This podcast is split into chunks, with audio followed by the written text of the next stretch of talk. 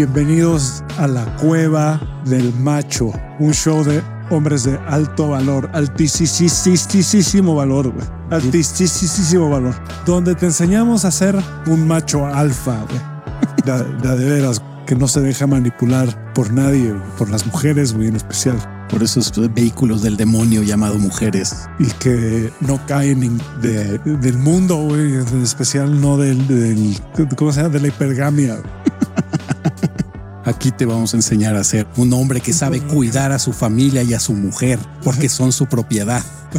Un hombre que se sabe dar a respetar ante las viejas. Que, y tiene un chingo de pollos, de culos, de nalgas. Hombre de alto valor, altísimo valor. Ponlas en su lugar. Exacto. Ponlas en su lugar. No hay ninguna mujer que no entienda con un par de putazos. Güey.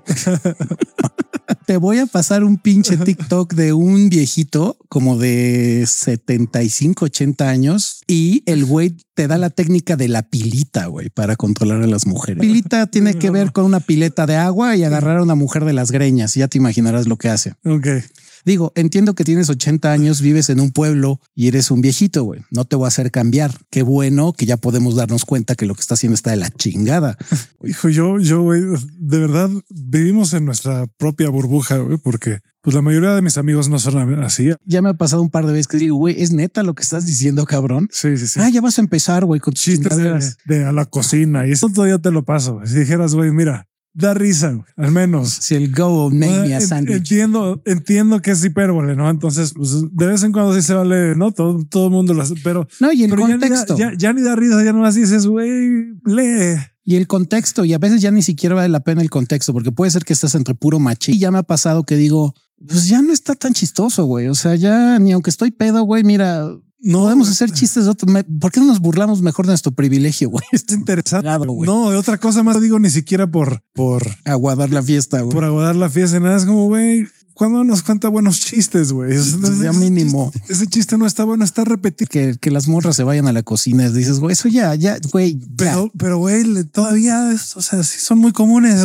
Sí, yo, más de lo que uno Te digo que yo vivo, yo vivo en mi, mi, burbuja porque mi familia, algún primo, güey, pero mi familia no, mis amigos no. Pero el pedo siempre pasa cuando voy al sauna en el gimnasio o el vapor. Ahí es cuando me doy cuenta de cómo está. Entonces, no mames, güey, qué pedo con esta gente, güey. Mira, yo ya me, más... no, me, me, cuesta, debería, debería haber una opción. Por eso en el gimnasio voy con audífonos siempre, ¿no? Es, imposible que, que, yo me ponga sauna, no se puede. En el sauna, y además están al lado de ti, y además están riendo, güey. Piensan que está muy entretenido lo que están diciendo. Igual y se sienten muy inteligentes. No sé qué les pasa. No, yo, yo nada más cuando voy a entregar cosas a una paquetería, paso a veces por a la hora de la comida eh, de oficinistas y pues ahí ves a toda la banda que está saliendo de las oficinas y empiezas a escuchar a los hombres sobre todo y que de verdad escuchas cada mamada que güey, te diriges a las mujeres como pinches viejas, güey, de, de neta.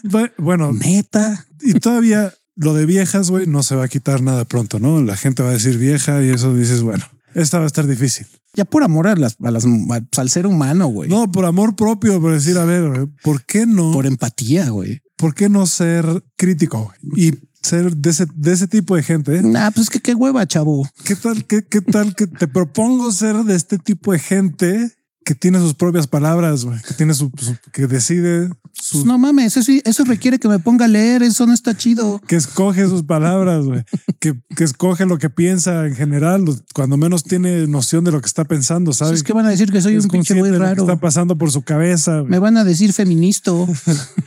Ni siquiera es por eso, güey. Ni siquiera es eso, güey. Nada más, o sea, no, no es, no es una campaña de feminista tampoco. Güey. No es que van a decir que soy simp. Es de ya sean más inteligentes, güey, por favor. Van por a favor. decir que soy beta.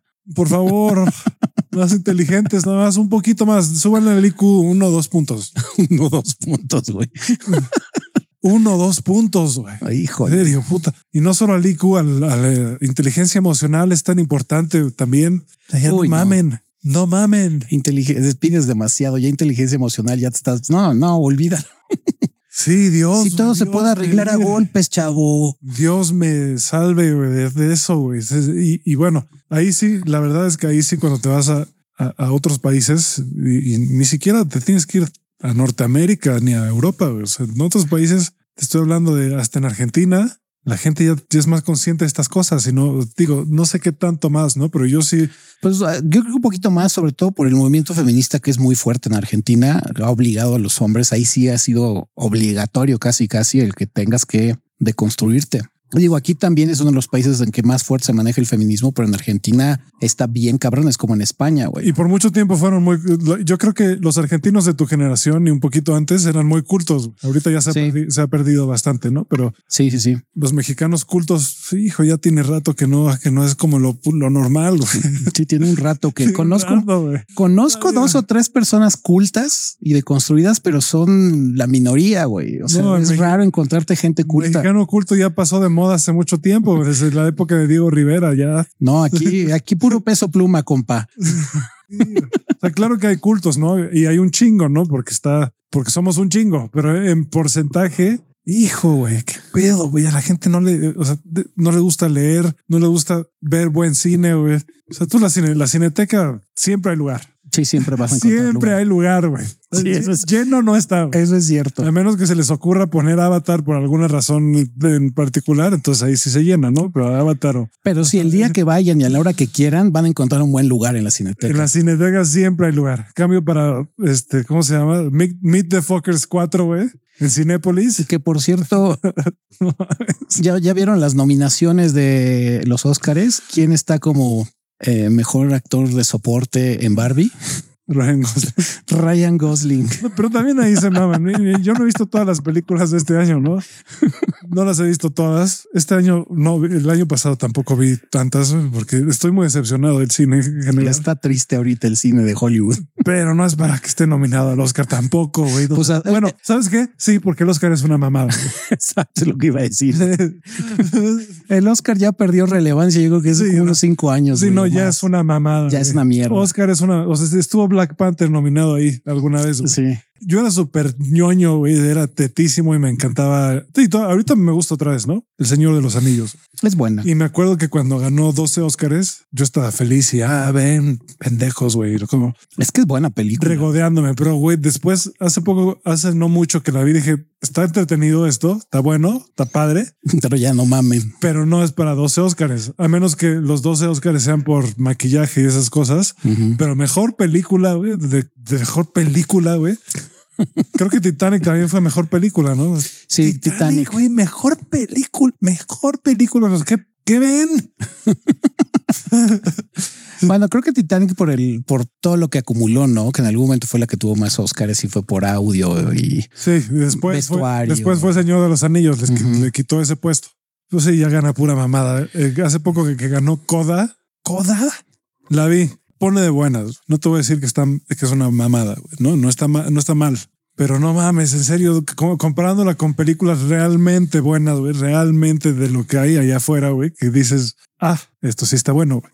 Y, ¿Cómo y se hay, llama? hay algunas comerciales buenas, ¿no? Por ejemplo, las de Scorsese llegan a ser bastante buenas, güey. Bueno, Casi todas son buenas. pues es que Scorsese. Scorsese también, no mames. A mí me gusta mucho Tarantino, ahí la opinión está muy dividida, pero no sé, Yorgos Látimos es más o menos comercial de, de que sus películas iban a los Oscars y ese güey se hace muy buenas pinches películas, ¿no? Por ejemplo, tiene una ahorita que me muero de ganas de, de ver. No he visto la nueva de Scorsese con Leonardo DiCaprio que ha de estar buena. O sea, la, la de Irishman está buena, es buena, es buena película. Es buena movie. Sí. Tres, tres pinches horas y media o algo así. Sí, está que larguísima, pero es buena. pero es buena. Y de repente sí hay películas mainstream que son buenas, ¿no? Pero sí, ese Stanley tipo- Kubrick era un pin de muy No, buena bueno, pues película. también quién es, de quién estás hablando, güey. Eyes Wide Shot era- es buenísimo. Es Es, buena película. mi favorita de él, yo creo. Aunque no he visto la de Space Odyssey, que dicen que es la mejor. Muchos dicen que esa es la mejor. Es un, es, es un película, la neta. Sí, es muy buena. Dicen que es muy lenta, pero a mí No, pero vale la eso. pena, cabrón, verla. Sí, no me es, preocupa tanto que sea lenta. güey. sí es buena. O Naranja Mecánica también. Ah, esa sí, es- bueno, esa la vi. pinche esa la he visto, peliculón. esa la he visto como 10 veces o más. güey. Es una obra de arte esa madre. Es buenísima. Y así hay, pero en general los Oscars ya si te pones a ver, hubo una época en donde sí, sí ganaban muy buenas películas, pero desde hace rato que ya no. Hace rato que ya no.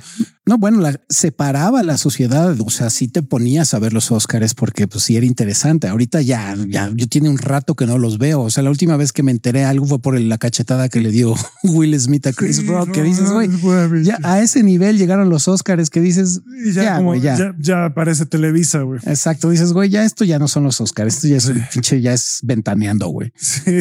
no mames. Sí, sí, a la verga. O sea, se habló, no se habló de los Oscars, se habló de la madriza entre Will Smith y Chris Rock. No, no, ya esto ya, ya el ah, nivel está ahí bajísimo. ahí se acabó. ¿eh? Los Golden Globes, cuando menos van, van, los hosts son muy cagados y pueden decir lo que sea. Y mientras madres iba, Ricky Gervais fue muchos, muchos años el host cagado. Aunque sí ganan las mismas películas casi siempre, ¿no? lo único que en los Oscars pareciera, porque no me consta, es que ganan correctamente son los actores, ¿no?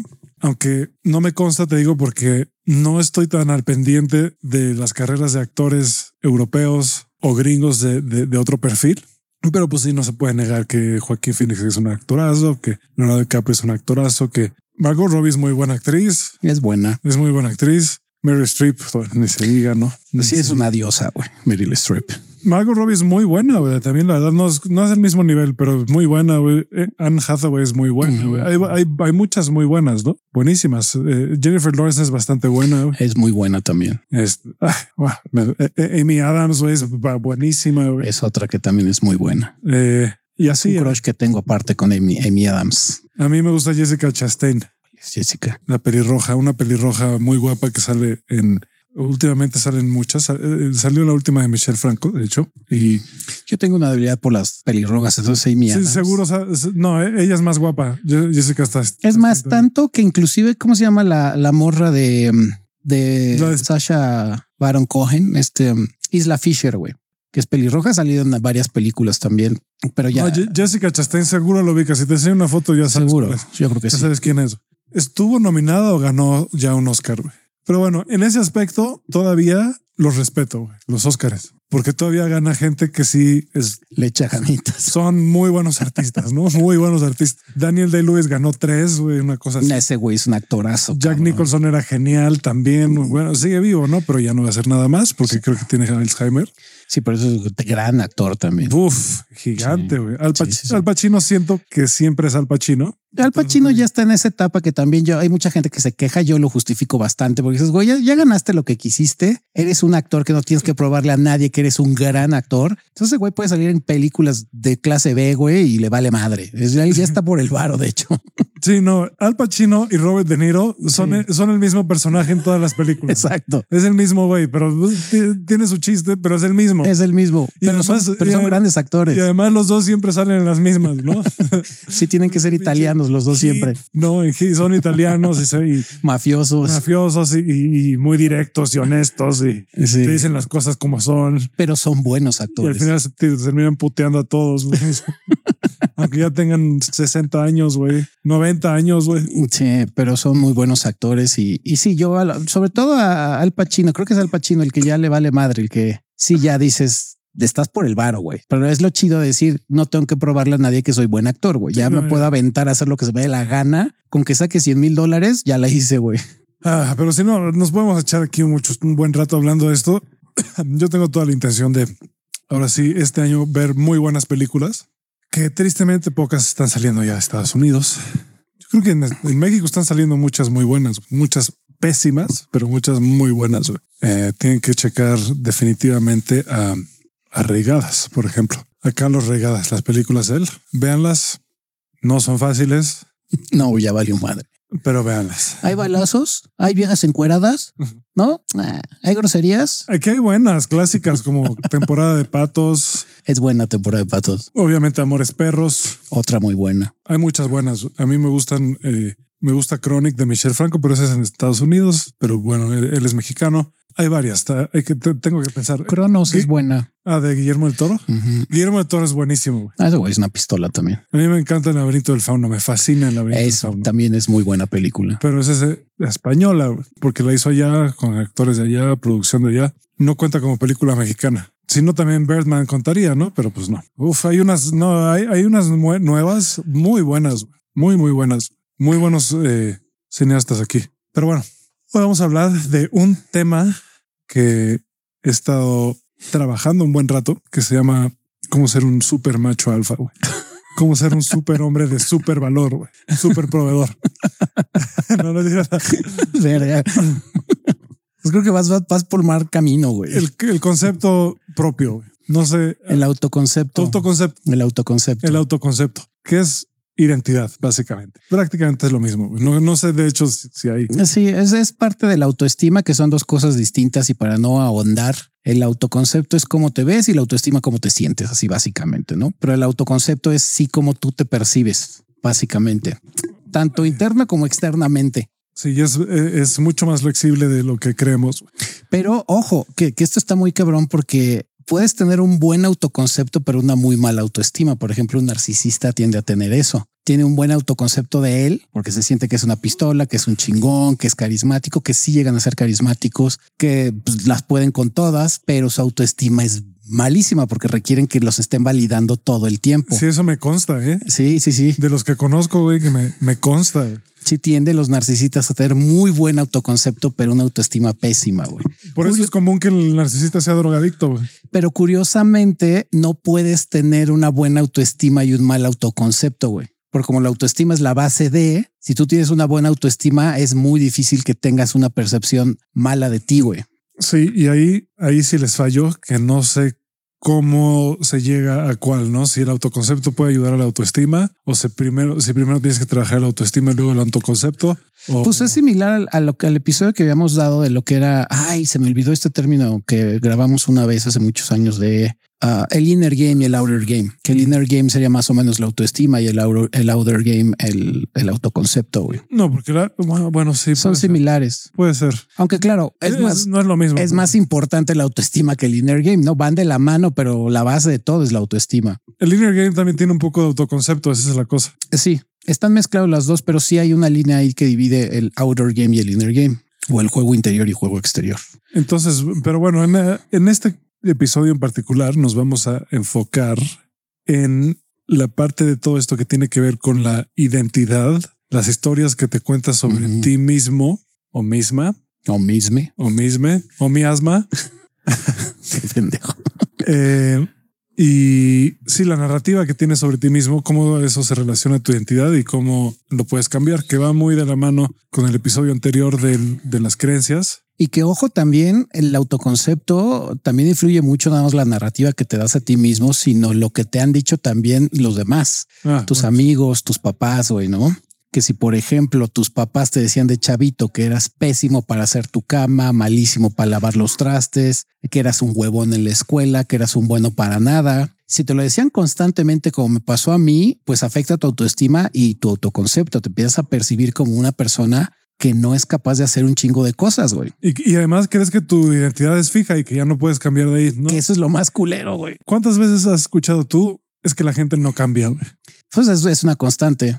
O sea, todo mundo te dice eso. Es que la gente no cambia. Ahora también muchas veces escuchas es que, es que, bueno, es que la gente cambia. No, pero es más común la otra, güey. De la gente no cambia. Y, o sea, entiendo de dónde viene, porque sí creo que tu esencia no va a cambiar. Y a final de cuentas, Pero es que, lo puedes lograr cuando tú te lo propones, güey. pero es que cuál es tu esencia. güey? Esa es la bronca, que tu esencia va evolucionando, güey. Mm, A lo mejor tú No, tu esencia, esencia. A- a lo sí mejor- estoy de acuerdo que Puede- Hijo, es que ya, yo ya no es sé. que, es que puede que tu, es que, por ejemplo, tu personalidad es muy difícil que cambie. O sea, si tienes ciertos gustos, aficiones con las que tú ya creciste y que, que, que auténticamente ya investigaste y que es lo que te gusta, usualmente eso ya no lo cambias. ¿Lo puedes cambiar? Sí. Sí se puede cambiar, güey. No, bueno, o sea, me refiero a que sí, efectivamente, todo en ti. Pero, pero cualquier cosa que se puede cambiar ya no es tu esencia, güey. Porque esencia justo es algo que ya, eh, algo que no cambia. güey. No, yo lo sé. Creo que está mal aplicado al final de cuentas porque sí, eh, yo estoy completamente de acuerdo ya sé lo que iba. Si hay algo que tú quieres cambiar, entonces sí, ya no es parte de tu esencia porque lo puedes cambiar, ya no es algo inamovible, güey. O sea, tiene la capacidad de cambiar. El problema es que creo que eh, estamos tan mal acostumbrados a que es que así soy y te chingas y que por lo que decíamos, no todo el mundo nos dice es que la gente no cambia. Y sí, está ese patrón de que no es que no cambie, es que no quiere cambiar. Esa es la bronca. No se me da la gana Es que cambiar. además la cultura es de no cambiar. Exacto. Y eso ah, es la, la cultura más estúpida que te puedes imaginar. No es porque, más tóxica, güey. porque todo cambia, güey, excepto, excepto yo. Todo lo demás que se adapte el pinche mundo y el universo. A mí. Porque yo no voy a cambiar, güey. me vale ver. Entonces sí, eso de que la gente no cambia viene porque sí, llevamos generaciones y generaciones en donde la gente, el trabajo personal le vale verga. Exacto. Pero por completo, güey. O sea, mis papás que todavía son abiertos hasta cierto punto a esto, ni ellos, o sea, ni e- mi papá más o menos es un- ha cambiado, ¿no? Y ha mejorado. Mi mamá ha mejorado en cosas, pero son más eh, de, no, es que yo así soy ya. Y mis abuelos ni se diga, güey. Mucha gente piensa, yo creo que ese es un error, que los viejitos, por ser viejitos, no cambian ya de forma de pensar. Otra vez es Yo creo que es porque vienen de una época en donde nadie cambiaba de forma de pensar, porque así era la gente de esa época. Pero yo creo que los viejitos de o sea, cuando tú y yo seamos viejitos, igual y no vamos a ser tan necios, porque somos de otra época. Probablemente. En esta época sí se vale cambiar. Algo que dice Bashar, por ejemplo, es que sí, y eso tiene que ver con la astrología, porque habla un poco del karma y de las vidas pasadas y cómo venimos con cierto karma aquí y que mucha gente piensa que ya ese karma con el que vienes y, y incluso en la astrología mucha gente piensa que ya esa tendencia que tienes astrológica es el tema de tu vida, porque él sí dice, vienes a esta vida con ciertos temas a resolver, a aprender y a experimentar, ¿no? Y eso es lo que tal vez podrías llamar tu esencia, los temas, tu tendencia, etcétera. Sí, Pero dice que- que sí se puede cambiar, que puedes cambiar los temas. En Ah, algún y es que aquí Sobre a- todo cuando eres consciente de los Sí, exacto. Sí, es que eso lo entiendo y es donde yo me hago muchas bolas a veces porque, por ejemplo, voy a dar mi caso otra vez como pick up. A mí me costó mucho trabajo cambiar el aceptar que soy teto, que soy ñoño, que soy niño rata, güey. Me costó muchísimo y lo eliminé de mi vida durante algunos años y dije, ok, ya lo cambié. Eso ya no va dentro de mi vida. Pero después que creces y maduras y haces trabajo personal, dices, no, es parte mía. O sea, me sigue gustando ser ñoño, me sigue gustando ser niño rata, me sigue gustando ser teto, me sigue gustando ser geek. pero ya no eres 100% eso. No, exactamente. Yeah. Lo cambiaste y lo adaptaste a que te gustara, a que lo abrazaras, lo que hemos dicho, abraza, abraza lo que tú crees que es un defecto y que al final no lo es, güey, ¿no? Dice la sociedad que es un defecto, pero no es en sí un defecto, al contrario, yo le he dicho, hay muchas morras y güeyes que les atraen personas así, tetas, ñoñas, introvertidas. Por eso cuando te salen mamadas de que no, es que tienes que ser el macho alfa, no, güey, pues no eres una mercancía, güey. O extrovertido, por ejemplo. Lo que hemos dicho, mucha gente aplaude a los extrovertidos cuando los introvertidos usualmente aportan muchísimo a la sociedad, son los que más hacen introspección, son los que más están atentos de las cosas. Eh, ¿Por qué? Porque están con ellos mismos siempre. Sí, yo, No socializan tanto. y yo sí me he dado cuenta de que gran parte de, nuestra identidad es algo que me- yo me he dado cuenta de esto últimamente y por eso he regresado más a, a ser auténticamente yo cada vez más. Pero es que gran parte de nuestra identidad es lo que otros esperan de nosotros y lo que creemos que tenemos que ser para que nos acepten. Exacto. Entonces cambias algunas cosas porque asumes que eso es lo mejor, asumes que ser extrovertido es mejor, que la gente extrovertida es, es más interesante, más divertida, más... es- entonces tú también quieres ser eso, aunque ni siquiera te guste güey, o, no, no lo sientes natural, no lo sientes, no te atrae. Entonces yo cada vez más... Esto me ha costado mucho trabajo y sí me ha alienado de muchas personas, pero es como, güey, no voy a hacer eso solo porque es tu tradición y tu costumbre, güey. Y que no está peleado con que en algún momento lo ejecutes, como en mi caso, no, no me gusta socializar y que suena como una contradicción haber sido pick up y de repente que, te- la gente, mucha gente que me decía, güey, yo no te creo ni tantito que seas introvertido, güey, con todo mundo hablas y sabes llevarte con la gente. Digo, sí, pero energéticamente me canso mucho, psicológica y emocionalmente. Ya lo he dicho, socializar para mí es drenarme un chingo porque tengo que ponerme en ese modo que no es el mío, ¿no? Y tengo que invertir mucha energía psicológica y emocional para estar siendo un desmadroso. Pero cuando no lo hago, yo estoy muy contento siendo introvertido, pero aprendí a ser social. Yo, yo disfruto temporadas de una y de la otra, ¿no? Yo de- de- hay temporadas que disfruto estar, ser más social y de temporadas que me aíslo y me gusta estar aislado, ¿no? Que creo que eso es lo correcto, ¿no? Que dices, güey, cuando se me da la gana socializar y cuando no, ya decidiré, ¿no? Cuando me sienta bien y lo que me ha, te ha pasado y creo que también en mí en algún momento dices, pues hoy sí tengo ganas de salir y volarme la tapa, güey. O hoy tengo nada más ganas de salir al cine, güey, ¿no? O, o nada más quiero sacar a mi perro a pasear. O hoy me vale madre y me voy a encerrar en mi cuarto y voy a ver la pared, güey. Me voy a chingar a su madre 10 puñetas. güey. hasta que quede como limón de cantina. Sí, güey. O sea, y eso es normal. Creo que eso es lo más chido cuando tienes ya esa capacidad de escoger qué es lo que te gusta, pero al final de cuentas, sí, lo que estás mencionando es muy correcto. El hecho de que tendemos a creer que debemos de ser como nos dice la sociedad y como creemos que, debe de ser. Es que tienes que ser más tal, tienes que ser más y, tus amigos te lo dicen, tus, tus papás te dicen cómo tienes que ser. Y yo hay veces que digo, ¿sabes qué? No, ni madres, güey. No tengo que ser así. Eso es lo que tú quieres que yo sea, pero vete a la verga, güey. No, yo no.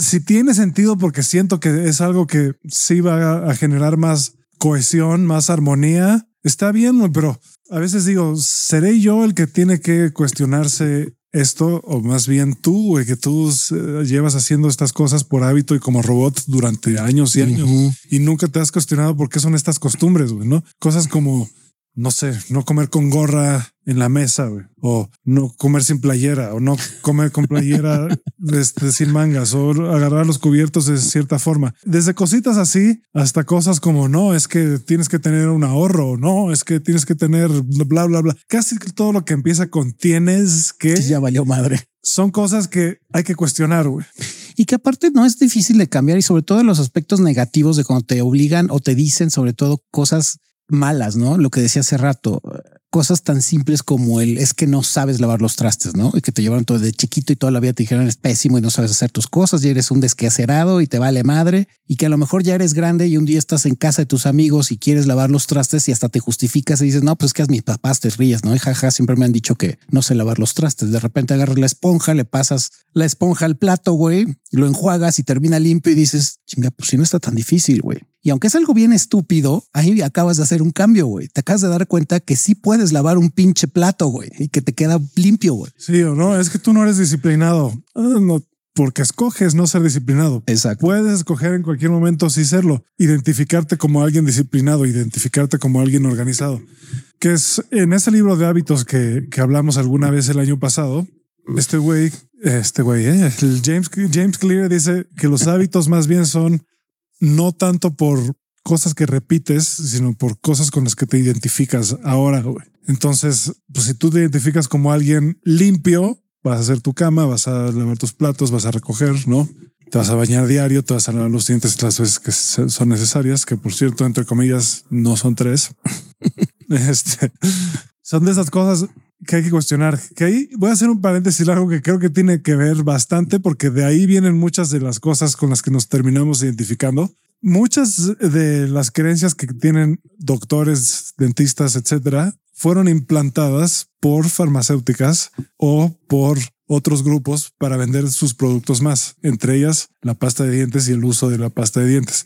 Obviamente, entre más pasta de dientes usas, más vende. Y por eso en la tele ves el cepillo de dientes con un chingo de pasta, güey, con un chingo, como cinco veces más de lo que es necesario. De hecho cuando menos cuatro veces más de lo que es necesario, ¿no? Es llenar el cepillo, de hecho. Y entonces hay campañas y esto no sé por qué se los tengo que decir, pero bueno, hay campañas. Los doctores, mi, papá es veterinario, ¿no? Por ejemplo, y él todo el tiempo va a seminarios que están patrocinados por farmacéuticas y en esos seminarios de farmacéuticas le pagan a gente para dar sus conferencias. ¿Tú crees, güey, que no van ahí a meterles propaganda, güey? O sea, por Dios, güey, por Dios, claro. Mi papá tiene bastante juicio crítico y no se la compra siempre, pero esto sucede con los doctores también y no sé hasta dónde llega a meterse a la academia todas estas campañas. Yo sospecho, conociendo al ser humano, que se llega a meter bastante. ¿no? Entonces, por ejemplo, creemos que hay que lavarnos los dientes tres veces al día. No. Ya muchos dentistas dicen no es cierto, dos más o menos, a veces una es suficiente. Yo, yo mi dentista me dice, con que te laves bien los dientes una vez, sobre todo si te vas a dormir, te echas así un chorrito de pasta de dientes, lo más ligero, no llenas el cepillo, porque aparte la pasta de dientes te empieza a quitar el, esmalte de los dientes. Te echas un chorrito y te lavas a conciencia. Si no sabes cómo lavarte los dientes, ve con un dentista y él te va a decir cómo te lavas los dientes. Sobre todo cepillos suaves también te dicen, porque hubo una época que te decían es que tienes que lavártelos con cepillos de cerdas turbo electroduras, casi casi con cerdas hechas con clips, güey. y resulta que no. Ahora la mayoría te recomiendan turbo electro suavecitos, güey, para no joderte el, otra vez el esmalte y las encías, güey. Yo, por ejemplo, aquí iba a ser un comercial. Yo utilizo un cepillo de dientes que se llama Curaprox es creo que Curaprox 4200 o algo así, pero esa madre es lo más suavecito que hay en el mundo y esa es un placer lavarte los dientes con esa madre. Pero si te los lavas de la manera correcta y luego te echas un buen enjuague, Con eso tienes, sobre todo cuando te vas a dormir, porque es cuando más están las bacterias fermentándose en tu hocico, güey. Entonces te vas a dormir y ya en la mañana, si quieres otra vez, pues te vuelves a lavar los dientes, ¿no? Pero estarte lavando cada vez después de que comes es darle la madre en la chapa a tus dientes, a tu esmalte. Sí, y todo esto lo conecto a al tema en el que estamos hablando es muchas veces nuestra identidad y nuestro concepto está formado por publicidad.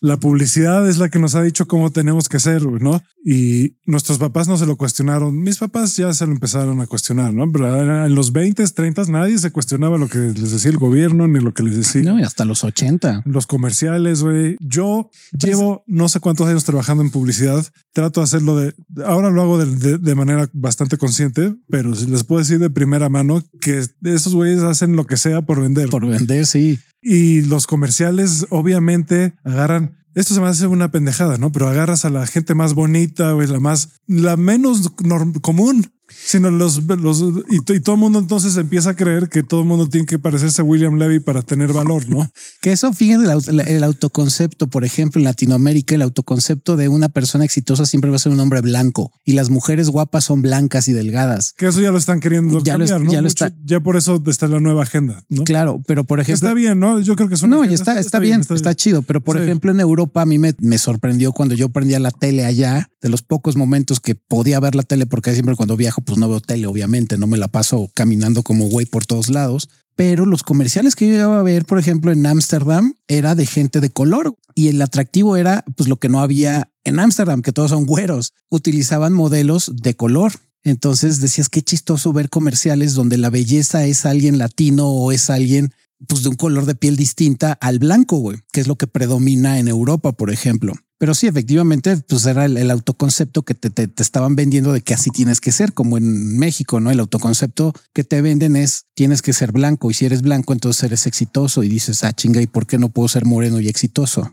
Y también el autoconcepto tiene que ver mucho con esta situación de lo que tú mismo también te dices de cómo te tratas. Si te hablas con groserías y de repente la cagas y dices, güey, si soy un pendejo. Está bien, todos lo hemos dicho en algún momento, pero si es una constante en tu vida estarte diciendo es que soy malo para X, Y, Z y soy un güey, soy un pendejo. Por ejemplo, en el arte de la socialización, durante años, hasta mis 28 años, siempre dije, no sé ligar, no sé socializar, soy un idiota, soy un imbécil, soy un teto, soy un ñoño, soy un niño rata, soy un pinche bueno para nada, no sé ligar, güey, soy un pendejazo, güey, literalmente soy un asno para ligar. Y sí, efectivamente, hasta mis 28 lo fui porque es el autoconcepto que tenía de mí para socializar. Sí, que ahí muchas veces lo que, lo que yo he escuchado a psicólogos decir que me parece muy válido y muy interesante es en lugar de decir soy, me siento así, siento esta emoción, siento, no solo lo dicen ellos, ¿no? también los maestros de mindfulness te van a decir, no eres esa emoción, no eres ese pensamiento. Ese pensamiento es algo que está pasando en tu experiencia, pero eso no eres. Que por cierto hay una parte de la psicología aquí entre paréntesis, que es la psicología positiva y ellos manejan el mindfulness. Sí, y en el mindfulness en el fondo te vas quitando todo lo que con lo que te identificas y llegas a un punto después de cierta práctica que dices, pues sí, en efecto, si yo puedo observar eso, significa que no lo soy. Todo lo que puedes observar es algo que no eres, sino algo que sucede en tu experiencia. Entonces, en lugar de decir soy pendejo, soy un huevón, dices, estoy sintiendo hueva. Es un buen primer paso. Siento hueva, me está dando hueva esto. O estoy de malas, pero no soy un pinche amargado, o no soy un enojón, o no soy... Porque ahí es donde se te empiezan a quedar esas imágenes de ti mismo y se pegan y también se combinan con las que los demás te ponen. Hay un ejercicio en, un curso que estoy tomando que es sobre las imágenes que se te pegan y las que te creas en, en tu aura. Muchas son de los demás y cómo limpiarlas también. Y es bien entretenido darse cuenta, puta, llevo no sé cuántos años cargando con esta etiqueta que me puse, güey. Y si lo observo bien, no soy así. A mí sí me gusta trabajar, nada más que no me gusta trabajar en una oficina. Güey. Exacto. Nada más que no me gusta trabajar como abogado. Mi trabajo es el que no me gusta, pero a mí me gusta trabajar. Me encanta trabajar. Cuando estoy haciendo lo que me gusta, puedo estar todo el día haciéndolo, no? Y es trabajo güey, y se vale. Entre otras cosas, a mí, a, mí eso me, me, el año pasado me di cuenta, güey, no, no soy huevón, no, no, no soy procrastinador, güey. Nada más hay cosas que llaman mi atención y que me atrapan y hay cosas que no me interesan. y lo que pasa es que pues estoy más o menos forzado por cómo está la sociedad construida en este momento a hacer cosas que van completamente fuera de mi naturaleza, ¿no? Pues, no, ni modo. Y otra cosa chida es que también el, subconsciente no distingue la realidad de la ficción, güey. Entonces, porque el subconsciente es donde se está generando siempre todas estas ideas que se van reflejando en tu autoconcepto. Entonces, en tu subconsciente, el que tú empieces a quitarte esa idea de es que soy huevón o soy un bueno para nada o soy malo en X, Y, Z, lo que dice Crisanto, siento que, pero si tu subconsciente tú le empiezas a decir siento que, como no sabe distinguir si es real o es ficción lo que tú estás diciendo, puedes crear en tu mismo subconsciente. Es como las notitas que había dicho del post-it, ¿no? De ponlas diario y pon las cosas positivas que conoces de ti, ¿no? Soy carismático, soy chistoso, soy buen orador, etc, etc, etc tu subconsciente no sabe si en realidad lo eres o no, pero se lo estás metiendo. O sea, le estás metiendo la idea de que sí puedes llegar a hacer eso. Y cuando empiezas a ejecutar y te das cuenta que sí puedes, como lo dije lo del vaso, el día que lavas el vaso o el plato y te das cuenta que sí lo hiciste y que eres bueno, en ese instante, y esto es psicología pura, tus neuronas empiezan a realizar nuevas conexiones y esas nuevas conexiones hacen que tu cerebro empiece a creer en la realidad que sí eres bueno para algo y no eres malo como te estuvieron diciendo tus amigos o tú mismo, no, o tu familia. Cualquier cosa que te puedas quitar, eso no eres, ¿no? Entonces no eres tu cuerpo, no eres tus pensamientos, no. Pues, si te pones a pensar, ok, pues imagín, mucha gente, a mucha gente le va a costar trabajo esto, ¿no? Pero imagínate que no tengo cuerpo, no tengo cerebro, ya no soy nada, pues todavía soy. Y te das cuenta de que lo que eres en esencia no ni siquiera puede ser puesto con palabras y no puede ser eh, un conjunto de emociones tampoco, ni puede ser eh, un conjunto de experiencias. Pero ¿cómo, Cristian? ¿Tú estás diciendo que mi apellido de abolengo y mi dinero no son yo? Eh, no, güey, yo soy fulano y tengo tanto, güey. Mis títulos no valen, cabrón. Tú no eres tu nombre. ¿Sabes qué se me hace? Es algo que, me da mucha risa, güey. Que pues, hay gente que se llama exactamente igual que yo en el mundo, güey. Sí. Y no uno, güey. Un chingo. Hay varios. No sé cuántos hay. Pero debe haber varios yo en el mundo, güey. No sé qué, no sé cuántos tus hay, güey. Con homónimo seguro hay. Con el mismo nombre que yo, se me, da risa que nos pongamos el mismo nombre que otra persona, güey.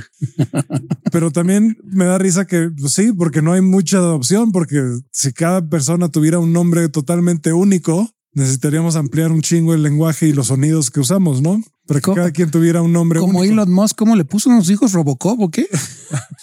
Uno se llama X. X, sí. Otros se llaman. yo me acuerdo que uno era, como Técnicos mecánicos. Güey, ese sí dudo que. No, es más, yo sí creo que hay alguien más que se llame técnicos mecánicos. Ahorita ya, porque ya. Seguro. Ahorita porque ya supieron que este güey le puso así. Pero yo creo que antes de ahí dudo que haya habido técnicos, mecánicos. No mames. Y ahí, ah, mira, en ese caso, lo único que puedo justificar de, de eso de Elon Musk es entiendo que igual y tú también pensaste esto de por qué hay mucha gente que se llama igual no nos podríamos llamar cada quien como algo que sea más único a nosotros, pero bueno, eso es todo un tema. Eh, pero sí, mucha gente piensa que es su nombre, ¿no? Cuando dices, si tú crees que eres tu nombre, ahí sí ya listo.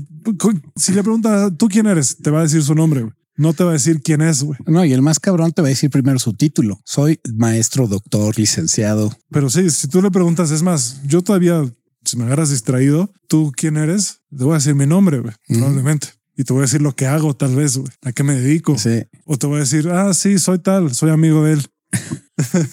sí, puede ser que empieces a hacer name dropping también. Soy amigo, no, porque estás en una fiesta y pues nadie te conoce, pues soy amigo de este güey que me invitó, que sí conoces, ¿no? Entonces a veces nuestra identidad es nuestra relación a ciertas personas. Para casi todo mundo, para la gente que está en, en, en la socialización muy, muy, muy fuerte, pues su identidad es a quien conocen. Eso es quién son, güey. Sus relaciones con otras personas, aunque no sean profundas, güey. A quién conocen, a quién tienen en Instagram, a quién tienen en LinkedIn. Hay gente que toda su identidad es eso, todo su concepto de sí mismos es, bueno, pues yo soy este y soy amigo de Leonardo DiCaprio. Y que no creo que esté mal dentro de la sociedad para sobrevivir, pero si no vas más allá de, creo que sí estás en el ano de la vida. O sea, que lo utilices como una herramienta para, está chingón. Pero si tú crees que realmente eres tu título o tu nombre o las personas que conoces o lo que te han dicho que eres. O lo que piensas. O lo que piensas. Pero bueno, ahí ya nos estamos yendo ya más lejos, ¿no? Pero, pero sí, bueno, porque al final digo, el, sí, el autoconcepto finalmente, insistimos, es cómo te percibes, ¿no? Pero si, insisto, si no te autocuestionas y haces ese trabajo de quién soy y por qué hago lo que hago a través del moto de Aftershave, ¿no? De cuestionate pues te vas a quedar con ese autoconcepto no propio, sino el autoconcepto que te ha dado la gente y que tú te has creado a partir de eso que te da la gente. y que está y que es peligrosísimo porque pues es como yo. Tantos años me dijeron que yo era malo para socializar y que yo no sabía hacer X, Y, Z en socialización y en muchas otras cosas, pero principalmente fue el gran cambio en mi vida hasta que yo no me lo cuestioné. Dije, no, pero sí creo que puede, puede que sí sea carismático y creo que soy un tantito cagado y creo que sí me gira un poco la piedra y me llega el agua al tinaco, güey. Y hasta que no lo puse en práctica y empecé a ver resultados, dije, mira, güey, no soy todo lo que me habían dicho, no, no soy el talento desperdiciado que me habían dicho, no, no soy el muerto de hambre que en algún momento creyeron que iba a ser, güey, ¿no? O sea, empecé a trabajar en mí y hay mucha gente que ahora dice, güey, yo no puedo creer que los Rufine pues, sea este güey que yo conocí hace 20 años, ¿no? Que no es nada, no tiene nada que ver con ese güey. Es completamente distinto, piensa de forma distinta. Ha hecho cosas en su vida que jamás creíamos que iba a lograr, güey, ¿no? pero era por el autoconcepto que ellos tenían de que yo me había formado por lo que los demás me habían eh, dado, ¿no? Bueno, hasta nuestro cuerpo se forma con eso, güey. sí. Cambia el cuerpo con nuestro autoconcepto, Desde cosas que saben fáciles de creer, como la postura y otras cosas, como cosas que les dije yo otras en otros episodios que se pueden cambiar, cambios físicos, güey. Yo escuchando un subliminal crecí dos centímetros y tengo más de 30 años, güey y crecí dos centímetros de estatura, güey. Algo que cualquiera diría que es imposible. Si te va, te va a decir que estás loco, sí. Sí. Y lo medí y dije, mira, porque yo también a veces soy de ver para creer, ¿no? Entonces, a ver, quiero ver que esto realmente sí funciona, ¿no? Pues eso sucedió, ¿no? Con subliminales también hasta hecho que me crezca el pelo más rápido, que me salga barba, güey, cosas así. Que al final lo único que hacen esos subliminales es, son palabras que llegan a tu inconsciente y cambian tu concepto de ti mismo o de ti mismo. Eso es lo único que pasa. Güey. Y si tú llegas al fondo de, de, quién eres realmente, vas a ver que pues, puedes cambiarlo todo. Si llegas a ese nivel de conciencia tan profundo, tú puedes, yo ya lo dije otras veces, si quieres ser un dragón, güey, puedes hacer eso. Pero eh, así es como los yogis y, y, otras personas hacen todo ese tipo de cosas increíbles, ¿no? ellos no están limitados por autoconcepciones que tenemos los occidentales ya, ya, ya muy fijas, muy arraigadas por tanta programación, programación subliminal de la otra, ¿no? De, de la que nos meten los, eh, los comerciales, güey, lo que el, hipnotismo que nos meten las películas de Hollywood. No te vayas tan lejos, güey. Las, las redes sociales. Las redes sociales. Puta madre. Sí, porque en las redes sociales ah, ah, ganaron, ¿no? Ahí nos metieron el virus por ahí. Todos los virus por ahí dijeron, ah, mira, eso está todavía más fue cabrón, esto está mejor, güey, porque aquí la gente piensa que ellos tienen la elección y que ellos están tomando la decisión de quién son y todo eso, güey. Pero en realidad no, porque si tú ves las, las cuentas de redes sociales de todo el mundo, pues es la, lo, son el mismo tipo de fotos, y el mismo tipo de poses. Todos tenemos la creencia de que hay cierto tipo de escenas en nuestra vida que son las que tenemos que enseñar. Entonces, una boda, la boda de mi hermano o algo en Navidad o, o, un atardecer o la playa. O sea, güey, a ver, una foto de un atardecer pues no, así que digas que me hace falta, güey, porque nunca lo he visto. Pues, sí, la, voy a apreciar tal vez. Digo, ah, qué, qué, padre, güey, pero yo quiero verlo. O sea, yo, uno, ya los he visto. Y dos, prefiero verlo que ver la foto, güey. La foto, para que una foto realmente esté chingona y valga la pena, hay muy pocos fotógrafos que, que logran eso. Hay muy pocos que logran ese tipo de composición. Lo que, decíamos, ¿no? Que logren capturar el aura. Sí, que capturaron un momento, güey, una, una fracción en el tiempo, güey que dices, órale, esto está muy, muy interesante, ¿no? Pero es muy raro, güey. Casi todas las fotos que ves en redes sociales son lo mismo, güey. Gente haciendo lo mismo, enseñando situaciones las mismas situaciones, güey, pero con otra persona diferente. Y es el mismo hipnotismo. No, y que habla mucho de ti y en general de la sociedad qué es lo que busca, porque al final de cuentas también el algoritmo empieza a jalar por esas propias necesidades que tú tienes y que obviamente que ves algo que a ti te gusta, como por ejemplo la foto de un atardecer o un meme o la plática de algún coach de la verga, y tú mismo empiezas a fomentar que el algoritmo se enfoque en buscar ese tipo de, eh, de objetivos, ¿no? De, de, de, de, post o de interacciones con la misma mierda que te gusta. Y por eso se empieza a hacer como una bolita, un, un círculo vicioso y que no cambie el algoritmo porque te sigue enseñando las mismas fotos, la misma foto del restaurante chingón, del viaje chingón, del atardecer chingón, que dices, Qué bueno. O sea, pues está padre, güey, pero el problema es que no todo el mundo, sobre todo las que son muy superficiales, porque, pues bueno, lo de la naturaleza, de ver paisajes, pues órale, pero los que son de estoy en mi jet privado, estoy en mi pinche Ferrari, estoy en el, y si no me alcanza, güey, no es mal pedo, pero la gente que no tiene una capacidad económica como para comprarse eh, diariamente un Starbucks, si te si les rascas a muchas cuentas de Facebook, de Instagram, de TikTok, hay gente que presume que fue a comprar un Starbucks, güey, y que enseña el vasito con su nombre y que dices, ok, entiendo que no es algo normal para ti, que a lo mejor hay gente que se puede comprar diario un Starbucks, pero hay gente que no le alcanza para comprarse un café en Starbucks. Sin embargo, hay fotos de gente presumiendo su café de Starbucks que dices, es neta lo que es tu autoconcepto, güey que le estás reflejando a través de un post de ese estilo. Bueno, sí, porque, porque todo el mundo les ha hecho creer que eso es, güey. Exacto. Que, que, que, esa es la felicidad, que la felicidad es poder adquirir cosas y poder viajar en jets y cosas así. Yo se los puedo decir de primera mano que conocía gente que viajaba regularmente en jets y podían darse ese estilo de vida. No son más felices que tú. Cierto. Probablemente muchos son peor, mucho más infelices. Porque sí, yo, yo nunca tuve contacto tan cabrón con este tipo de gente. Sí llegué a conocer algunas, pero concuerdo completamente con Crisanto. He conocido gente de mucho, mucho varo.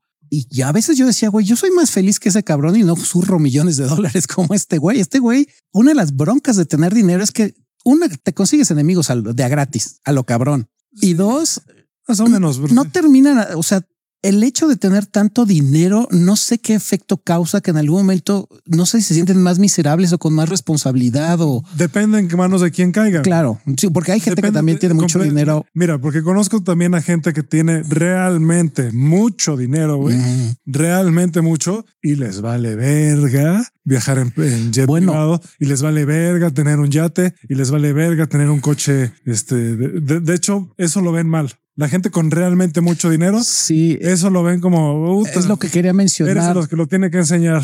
Conozco personas que también están tan peleadas de dónde vienen que, por ejemplo, hay una morra que es amiga que conocí hace yo creo unos 10 años, viene de carencias, le empezó a ir bien en su chamba, pero ella es la que se, la clásica que se va a un viaje y en vez de irse como la gente, por ejemplo, la gente que tiene mucho dinero, usualmente le va a valer madre irse de viaje y estar en, no sé, en París con unos tenis y pants, güey, le vale madre. Y así andan caminando por París. Ella no puede. Ella si va a París, por ejemplo, o cualquier país, se viste como si fuera de gala. Y una vez le dije, vamos a probar qué onda. Le dije, oye, te invito a echarte unos tacos lamineros en tal lugar. No pudo. Me dijo, no, ¿cómo vamos a ir a ese lugar? Si podemos ir a Rosa Negra o podemos ir a Cuerno. yo, ¿qué tiene, güey? Si eso antes comías eso, güey. Y me he dado cuenta que la gente que tiene un autoconcepto malo no puede tolerar el abrazar lo que fue en algún momento. Porque yo creo que si te digo a ti vamos a echar un taco laminero, no me vas a decir, no, güey, ¿cómo crees? Me voy a parar ahí, te vale verga. Me preocuparía solo por salud. Exacto, güey. Pero dirías, conozco un lugar, a lo mejor no al que voy yo, pero dices, yo sí conozco uno. Donde no, no está fuera del metro. Chorros, ¿cuál?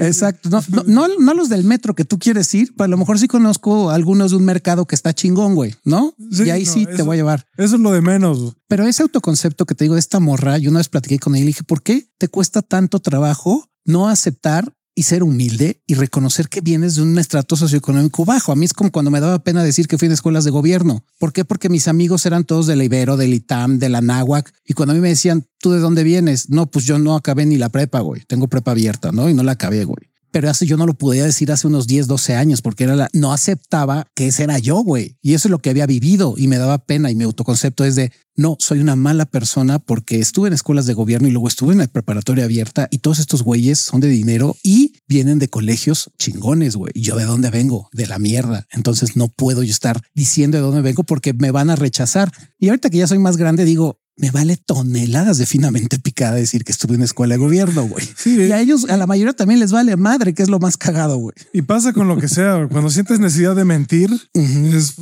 o de aparentar, güey. Con cuántas mujeres has estado, ¿no? O con cuánto ganas o lo que sea, ¿no? O qué teléfono traes, ese tipo de cosas. Sí llega un punto, güey, yo se los prometo en... Eh, en el que, mira, yo ya lo vi, ya, ya lo vi, ya. Y de primera mano. Ya lo experimenté de, de primera mano. También ya tuve una época en la que me fue muy bien. Ya me ha ido bien en todo en mi vida hasta el momento. En todo, me, en, en todas las áreas básicas en mi vida, ya he tenido épocas en las que me ha ido lo mejor que me podía estar yendo en ese momento, ¿no? Ya fui campeón en un deporte, ¿no? Ya fui en la socialización, llegué hasta, hasta arriba de donde digo, puedo haber llegado más, siempre se puede llegar más, ¿no? Sí, claro. Pero llegué a, donde muy poca gente llega en, su momento. No, y que entre paréntesis es muy sano también conocer tus límites, ¿no? Sí. Lo que quería en algún momento de, de poder hablar con cualquier mujer que quisiera, si bien no se me quedó fijo, porque yo creo que eso no sé por qué no se me quedó fijo, pero bueno, hubo un tiempo en mi vida en el que lo pude hacer, ¿no? que eso lo tenía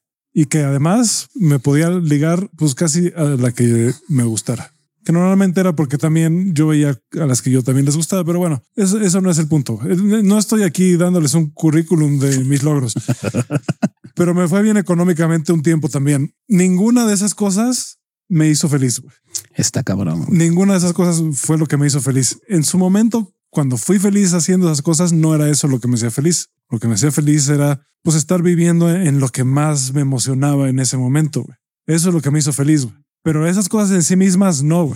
Y, y, y, fue tanto así que llegó un momento en el que eso dejó de ser emocionante y, y fui bastante infeliz en ese, en ese desmadre. ¿no? Sí, te pasó similar a que a mí. Y además sí conocía gente que todavía pues llegó a niveles de éxito más, mucho más altos que yo, ¿no? En ese aspecto. En todas estas áreas en las que estoy diciendo, ¿no? Pues en los deportes en los que jugaba yo no era el mejor del equipo, ¿no? Había uno que era el mejor, ¿no? Ese güey era el mejor del equipo. Pero disfrutabas. Él era la estrella del equipo, güey. Y esos también se cansaron en algún momento. Dijeron, puta, güey, qué horror ser la estrella del equipo, güey.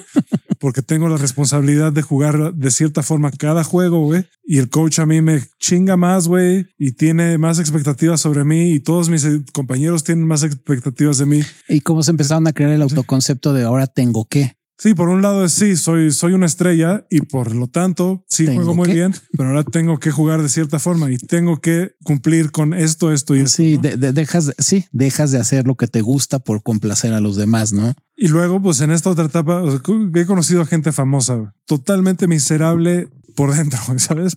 Con una vida deprimente, güey. Tú nada más dices, ah, puta. Cuando yo estaba ahí, que me parecía lo más chingón del mundo y aspiraba tanto a eso, decía, puta, qué chingón ser este güey viajando todos los días. Un día está aquí, mañana está en Brasil, luego está en Tokio, güey, luego está en Berlín, luego está en Moscú, güey. No mames, qué chingón, güey. Todos los días este güey. Y además lo invitan a todas las fiestas y conoce a Paris Hilton y conoce a tal y todos los días está haciendo algo bien interesante, bien chingón, güey. Pero, güey, eso lo digo yo porque no lo había experimentado y tal vez me hubiera gustado y me hubiera excitado un tiempo, güey. Pero se vuelve viejo bien rápido y se vuelve aburrido y luego, luego, y de lo aburrido pasa al oscuro, pero así. En chinga, en chinga. En chinga, güey. Sí. ver, güey, tengo que ir al Met Gala. qué hueva, pero si hoy estoy deprimido, me siento de la verga. Pero no, mi publicista dice que tengo que ir. Ajá. Mi, este, mi manager dice que tengo que ir, así que pues voy a tener que ir. No tengo de otra. Sí, en un aspecto mucho más terrenal en mi caso, que era sí, estoy conociendo un chingo de gente, estoy conociendo gerentes, dueños de restaurantes, de antros, gente con lana y empecé a tener esa vida, no al nivel que la tuvo Crisanto, pero pues similar. Y sí llegó un punto en el que me harté, que dije, ok, ya conozco un chingo de gente, ya he conocido las morras que he querido conocer, pero no estoy haciendo el objetivo principal, que era lo que a mí me interesaba conocer una persona con la cual quiero compartir, güey estoy compartiendo mi cuerpo, güey. Y estoy cogiendo, sí, qué chingón, y estoy chupando, y ya la fiesta, y qué chingón. Pero cuando, lo que dice Crisando, cuando pasas al dark side o al lado oscuro, es emputiza, güey. Porque ya te sientes de la verga, te sientes mal, estás haciendo cosas que ya no te gustan, pero estás tan aferrado a ese autoconcepto de soy los Rufine, el don vergas, el macho alfa, el don cabrón, me tengo que seguir comportando así, güey. El ejemplo de las estrellas es, es muy importante, güey, porque muchas de estas personas crean un personaje, que es el, su personaje público, el que todos creemos que es, y tienen la presión de sostener ese personaje toda su vida, probablemente. O sea, Justin Bieber no es el güey que vemos en entrevistas, no es el güey que vemos en concierto, no es el güey que vemos en redes sociales, es otro güey, pero tiene que mantener al que vemos. Güey. Pues la clásica, ¿no? Cuando les dicen a muchos artistas hasta el día de hoy, tú di que no tienes pareja, güey, porque si no se te van a ir fans, güey. Entonces muchas veces tienen pareja y la tienen que ocultar y qué triste tener que ocultar a alguien que amas.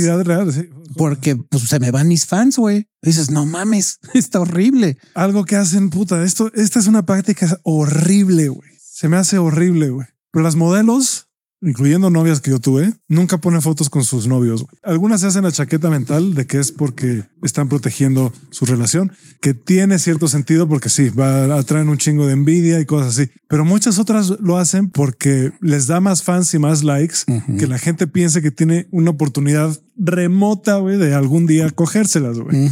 o de ser su pareja todavía más remota. güey.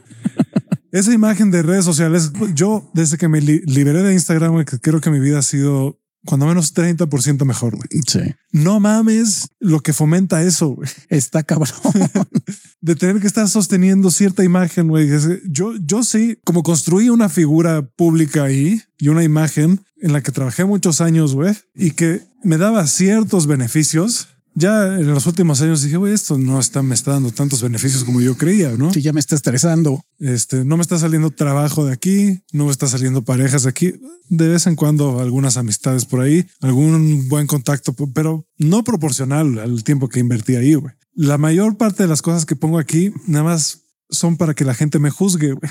Eso es lo que termina pasando en realidad, que la gente me termina juzgando, güey. O yo termino juzgando a, otra, a la gente. O sea, yo estoy viendo lo que hacen otras personas y comparándome. O sea, porque al final es mucho eso, ¿no? Compararse. De eso se trata mucho las redes sociales y todo este pedo, güey. Entonces lo dejé de hacer y puta, se me quitó un peso gigante, güey. No solo el de no sostener esa imagen que yo me traté de crear ahí, sino tampoco alimentar o sostener las de los demás. Como que cuando menos liberarlos de mi parte, de mí, o sea, mi imagen de ellos, de ellas, de, de, de, esas se pueden liberar, güey. Yo ya no la tengo. Y así también me he dado cuenta quiénes son las personas en mi círculo cercano, güey. Y no son las que yo creía, güey. No, y parte del autoconcepto. Bueno, muchos sí, ya sabía perfectamente quiénes son mi círculo cercano. Pero otros que dije, ah, pues este güey era nada más de por ahí, ¿no? De, era una transacción, este desmadre. Y parte del autoconcepto es cuestionarte si está valiendo la pena esa, eh, sobre todo en redes sociales, si estás invirtiendo tiempo. Si no eres un influencer al que ya lo contactan marcas para generar dinero, déjame decirte que tu autoconcepto que tienes de tu imagen en redes sociales es una mierda. si estás teniendo dos likes, tres likes, cinco compartidas, este, no eres influencer y no eres el gran güey que está revolucionando el internet, güey. Entonces, ese es un muy mal concepto. Por ejemplo, Crisanto que dijo ya la chingada, voy a tener Instagram o si lo tengo es nada más para ver, ya no voy a andar publicando a cada rato para mantener un autoconcepto que pues ya no es porque ya no me está generando lo que en un principio busqué. Bueno, ese ni siquiera es mi autoconcepto. O sea, no, bueno, lo tuviste en algún momento. Esa es mi personalidad de Instagram, no? Porque mi autoconcepto es otro. lo que yo pienso de mí mismo no es no, me refiero a cuando, cuando lo tuviste en su momento que necesito, digo, porque era parte de tu, autoconcepto. Cuando estuvo, cuando generabas de ahí. Cuando estuvo más ligado a mi, a mi identidad fue cuando estuve en el, en el auge de relaciones públicas y todo eso, ¿no? Que para mí era muy importante estar sacando fotos con un chingo de modelos, güey, que todo el mundo viera que estoy con un chingo de modelos. Pero ahí, por ejemplo, sí tenía un fin, tu cuenta que decías, claro, de aquí como, güey, de aquí genero dinero, aquí me está dando un beneficio hasta cierto punto. Hasta en ese momento. Hasta cierto punto. La verdad es que si, tuviera que regresar, si pudiera yo regresar a esa época, lo haría muy, muy, muy diferente. Sí, claro. Y me iría mejor. Incluso, güey. Me iría mejor. Y es lo mismo que me pasó a mí cuando yo me clavaba un chorro estar publicando diario en varias redes sociales, sobre todo en su época de auge de Facebook y Twitter.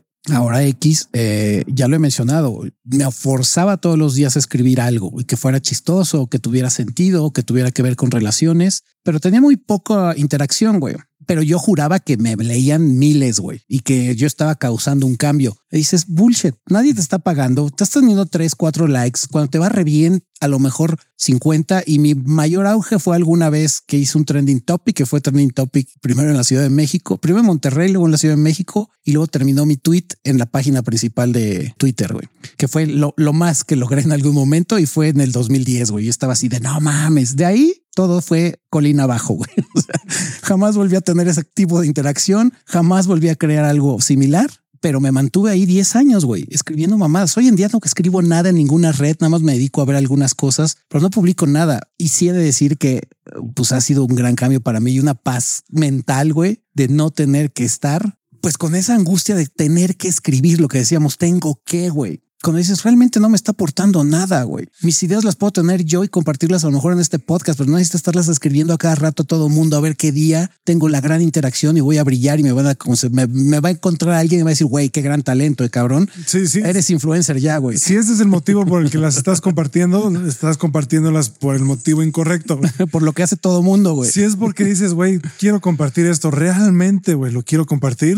Esto vino del fondo de mi alma, güey, de mi corazón y se lo quiero compartir a la gente. Entonces, y lo escribes, ¿no? Pues a mí me está pasando últimamente que me están saliendo muchas cosas que escribir, ¿no? Pero luego hay etapas en donde no tenía nada que escribir y quería seguirme forzando a hacerlo, ¿no? Sí escribo diario porque es importante mantener ese flujo, ¿no?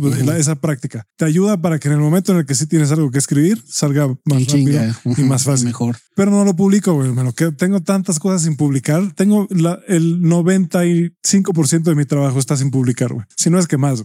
No, y, y ahorita digo, qué bueno, güey, porque no tenía nada que putas decir, güey. Y cuando realmente quieres compartir y ya te despegaste de los likes, es cuando generas cosas ya nada más por gusto. Y aquí el claro ejemplo que tenemos Crisanto y yo es este podcast, que ya no lo hacemos porque, ay, mira, va a explotar y vamos a tener millones de views y de likes y de compartir. No, lo hacemos ya realmente porque queremos compartir nuestras experiencias y nuestro crecimiento personal y está el podcast y lo hacemos cada semana y así llevamos cuatro años. Esto ya es una constante que lo hemos dicho que va a seguir, yo creo, güey, durante otro, otro rato, güey. Y ya no es por la validación externa y porque nos va a generar dinero y porque vamos a ser exitosos. No, ya es quien lo escuche, qué bueno. Si son dos o son 10 millones, chingón. Sí, pero ya no es por la validación de. Y por ejemplo, ahorita ya ahora sí retomamos TikTok, pero yo lo que quiero ahí hacer es cosas que realmente valgan, güey, cosas que realmente les sirvan a la gente que lo vea. Entonces, no sé, vamos a pasar fragmentos del podcast. A mí se me ocurre, no prometo que esto es lo que vayamos a hacer, pero se me está ocurriendo, por ejemplo, poner cosas de, de Reiki, del Reiki que estoy haciendo relacionadas a los temas del podcast, ¿no? O como por ejemplo también hablar de hacks, de creencias, güey, de cómo hackear creencias. en lugar de creer esto, ¿por qué no piensas en esto, güey? Y, ese tipo de ideas. También hablar de ciertos arquetipos masculinos, femeninos, etcétera, y hablar de ellos en ese, en, el TikTok, pero pues, ya cosas, güey, que no son para generar engagement. Obviamente sí nos da emoción cuando la gente lo ve, pero Sí, ya no es el objetivo, pues. La verdad es que me vale, nos vale vergas y nuestro nuestro ahorita tenemos ocho followers o algo así, ¿no? Cuatro. En TikTok, en TikTok tenemos como nueve followers. Ah, en TikTok son como nueve, creo. En TikTok tenemos nueve followers, una cosa así. Si no sube de ahí, no importa. No, pasa nada. Pero voy a seguir publicando nomás porque sí, para que esos nueve se la pasen bien, güey. Exacto. lo que dices, ya lo hago por el gusto de que si alguien más le sirve, se informa o se cuestiona, qué bueno. Y si no, pues no pasa nada, güey. Irónicamente, muchas veces cuando tomas, cuando, cuando es así, empieza a pasarte lo opuesto, ¿no? Y te empieza a caer, pero en serio no lo estamos haciendo por eso. Exacto. O sea, en este punto a mí sí ya, bueno, ya lo platicamos hace poco tú y yo. O sea, en este punto ya aunque no suba nunca más la audiencia de que tenemos, lo vamos a seguir haciendo, Cuando menos porque igual y, yo en 20 años, güey, o en 30 años, voy a querer escuchar las cosas que estaba diciendo. Eso sí, nos vamos a cagar de risa, seguro. Güey. Voy a cagar de risa. y también yo sí sentí que tenía cierta obligación de compartir las cosas que me han funcionado porque le podrían funcionar a alguien más. Sí, yo también es, siento que es parte del servicio de, de, de, mi, de mi servicio al, al mundo, güey. Y si mi servicio es para 20 personas, está chingón, güey.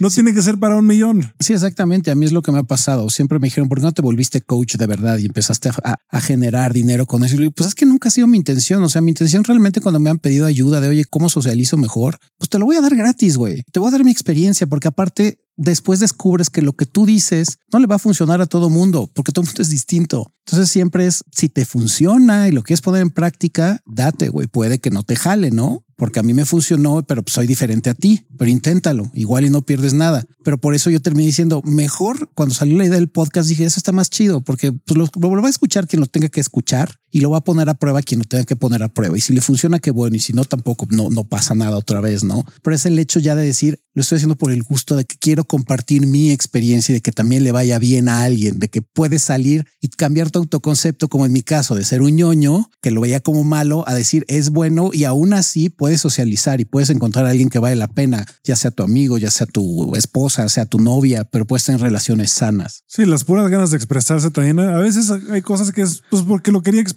güey. Y ya. Y ya. Cuando hacemos ranting, por ejemplo, ¿no? Y ya. O sea, todo el inicio aquí de, de, las películas. De las películas, güey, no creo que les sirvan. No sé si las vayan a ver. No sé si vayan a ver Shoplifters, se los recomiendo. No sé, van a ver. Buena. Es muy buena película, güey. Shoplifters pero bueno, tal vez, por ejemplo, ese tipo de cosas podemos hacer en, el, en el TikTok, ¿no? Ah, algunas películas que vimos y recomendamos por tal, tal, tal razón. Y pues bueno, ya para cerrar, que esto fue de una página de psicología, sobre consejos prácticos para mejorar tu autoconcepto. Los voy a resumir bastante rápido. Uno es, ya lo había dicho al principio, practicar el autocuidado. El autocuidado, pues sí, que tiene que ver, cuida tu persona en todos aspectos, físico, psicológico y emocional. El segundo es desafía los pensamientos, sobre todo negativos, no los que te están prohibiendo o te están limitando a no tener un mejor autoconcepto de ti. Lo que hemos dicho cuando un mejor autoconcepto de ti, a la un mejor autoconcepto tuyo de ti, de tu, de tu persona, de ti propio mismo, de, ti propio mismo, de tu persona de tuya, ti propiamente mismo. Exactamente. Okay. Ya tenía un rato que no se nos barría, güey. propiamente. O que se me barría más bien un, un autoconcepto, ¿no? Esos pensamientos negativos, lo que habíamos dicho, si te han dicho que eres un pendejo, pues no, a lo mejor no lo eres, güey. El problema es que te lo compraste la idea, güey. Entonces, pues cuestionate, que ese sería el tercero, ¿no? Cuestionarte realmente si eres esa persona o no que te han dicho que eres. Luego también establecer metas. Lo mismo, cómo te ves a un mes, a un año, a cinco, a diez años. Yo cuando empecé como pickup sí me puse metas. Dije yo en un año quiero empezar a tener ya relaciones pues más estables o por lo menos ya saber ligar y al año lo conseguí. No, el objetivo final era tener una relación estable y no tóxica, que eso se me dio hasta después, ya era muy largo plazo y sí se cumplió casi después de 14 años, pero se logró, que 13 años, pero se logró, pero sí siempre ponerte metas a corto, mediano y largo plazo y eh, el penúltimo sería cultivar relaciones positivas o relaciones sanas, que eso pues también es parte del, de, de, lo que siempre decimos en Aftershave. Si existen, si hay gente chida con la que te puedes relacionar y gente que vale la pena. No todo es grito y sombrerazo. A lo mejor te hicieron creer que así es, son las relaciones y te hicieron creer que los conflictos solidifican una relación. No, no es cierto. O sea, yo puedo dar fe de que mi relación lleva siete años y no he tenido nunca un conflicto serio. He tenido discusiones, insisto, intercambio de ideas, no, no un pleito de ah, pues estás de la verga, pues tú también, pues chinga tu madre y como macho alfa que eres, le pegas a la pared porque te emputaste. Eso no es una creencia. y no es cierto. Sí hay relaciones sanas. Hasta, hasta Jordan Peterson dice no, es que tienes que ser como una contención. Eso. Mira, mira, Jordan, mira, Jordan, mira, Jordan. A ver, pinche Jordan. Ay, güey. Hay cosas en las que sí te creo, me sirve, jala. Hay otras que en él. No te mames. Exacto. A, a mí, mira, a mí lo que me gusta de ese güey y me va a seguir gustando, hace mucho que no lo veo justo por las redes sociales, es que siento que es íntegro en el aspecto que él está haciendo lo que él cree pues es auténtico. Sí. Casi siempre los buenos oradores o gente muy popular es auténtica, por lo menos en la imagen que dan hacia el público. O sea, realmente lo hace porque lo cree. Hay, hay gente que va a decir que no, que lo hace por publicidad, que lo hace por narcisismo. Yo no estoy convencido. Yo, yo creo que, que, que sí lo Yo cree. sí creo que también tiene una parte que realmente es él y que se expresa de esa manera porque pues está firmemente convencido en lo que él cree, güey. Ahora, cuando eres una figura pública, corres el riesgo justo de que tienes la presión de puta. Tengo que. Tengo que. Sí, es eso, esa es la desventaja de cuando te vuelves famoso. Sí, yo creo que también hay que quitarles eh, la presión a los famosos para que no hagan tantas pendejadas. Y este, y pues bueno, ya para cerrar, la última es pues lo que siempre mencionamos. Si sientes que tu autoconcepto no mejora con lo que hemos dicho aquí, o no te cae el 20 o te cuesta trabajo, pues psicólogo. o sea, ve a terapia, porque también hay gente que necesita terapia para creerse lo que o borrarse, desaprender lo que le han dicho durante años y lo que hemos aprendido durante años. Yo, yo quería dar más cosas prácticas, pero yo creo que lo voy a hacer en TikTok. Mm, sería buena opción. Este de, de este episodio de, de, de, de formas prácticas de, hacer esto, también este saltos de dimensiones, ese tipo de cosas que tienen que ver con todas estas cosas. Pero bueno, ya son cosas más fumadas que eh, por sí, les advierto una vez que el TikTok va a estar fumadísimo para lo que piensen, para, para, lo que piensan algunas personas, para los, o sea, si eres muy escéptico, no vayas a ver de los TikToks no, porque no, te, se te van a volar, se te va a volar la tapa. Va a estar bien pinche fumol. Bien fumol. Sí, sí, vas a tener que va, meterte algunos hongos para entenderlo. Va a parecer que me metí ketamina, no sé qué parece que, que, que me metí, pero sí. sí va a decir, ay, no mames, pinche podcast de par de drogadictos. Lo voy a llevar por ahí y me voy a comprometer a eso hasta el final, güey. Porque esta vez sí lo quiero hacer de algo que creo y que me gusta. Si no, no lo voy a hacer. Esa es la verdad. Si no, no, no me, me, va a dar hueva. Sí, sí. Eso es lo que va a pasar. Si me, si me grabo así dando consejos a mí mismo, no mames. No voy a poder. ya lo intentamos en, en su momento. Y no jaló. Y tanto a Lord Juan como allá nos dio cringe. Exacto. Nosotros mismos dije, güey, qué horror. ¿Qué, mamadas son El estas? otro día los vi otra vez y dije, verga. O sea, pero yo, pero yo no soy ese, güey. ¿Por qué hablo así? ¿Por qué estoy hablando de eso? ¿Qué yo qué vergas? Pero bueno, ya se está prolongando mucho esto. Los quiero mucho. Y, y nos vemos. Esta vez yo- lo puedo cerrar yo. Date, date. Nos escuchan y, y esperemos nosotros escucharlos en algún momento ustedes también muy pronto. Chao. Abur.